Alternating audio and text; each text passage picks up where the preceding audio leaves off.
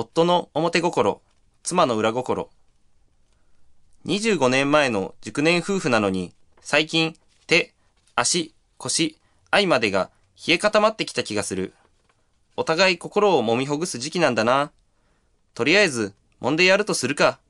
しかし、どこが腰で、どこから尻なのか、区別のつかない体に触れ、心にマイナス100度の寒気が走る。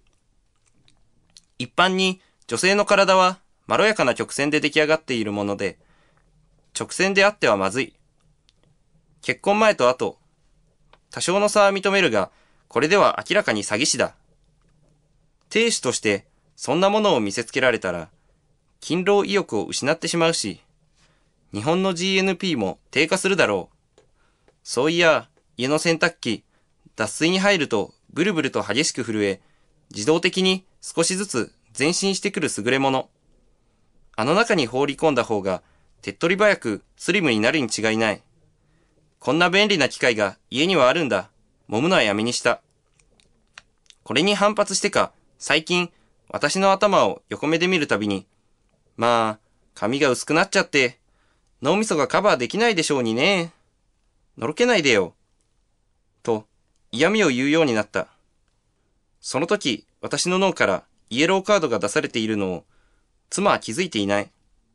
まあ、年はとっても、口だけは年を取らない妻の嫌味や愚痴は、焼酎のお湯割りの中に封じ込め、飲み干し、流すことにしている。晩酌に一味加わり、実にうまい。妻に醤油を頼む。若い時は、返事がはいの一言だった。それが今では、はいはい、と、民謡の愛の手になってきた。酔っていると思って、馬鹿にして、明らかに夫婦の溝を深くしているとしか思えないが、私は心が広い。なあ、俺の目の黒いうちは、お前を大事に、と豪語していたが、ここんとこ、霞目で難儀しているんだ。通帳の残高も見えにくいし。でもなあ、お前の顔から、シミ、シワが消えて卵肌。美人に見えるから、まあいいかな。二人で大笑いした。日曜の朝、裏の作業小屋を整理していたら、段ボールの中に度数が20度の焼酎の空き瓶を発見した。自分が暗飲しているのは25度だ。腑に落ちないので、妻に問いただすと、いつもの晩酌の容器は25度だけど、中身は20度に入れ替えていたらしい。しかも、だいぶ前からだと言うではないか。そう言われてみれば、いつも同じ量を飲んでいるのに、酔い回りが遅い気がしてた。なんてことだ。妻の抵抗がこんな形で陰湿に進められていたとはな。悔しいぜ。しかも最近になって庭の草むしりから花壇の手入れ、ベランダの掃除まで私の作業分担と決められ、まだまだ付加されそうな状態にあり、カカア天下の逆襲には恐れを感じている。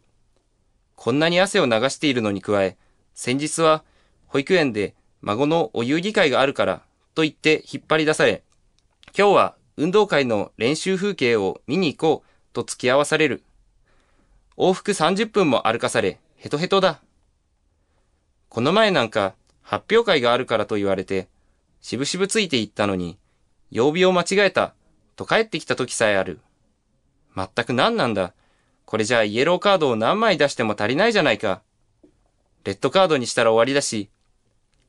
まあ、夫婦生活だって賞味期限、我慢忍耐などの日々があるからな。今だから素直に言えるけれど、俺に糖尿を心配してくれてたらしいな。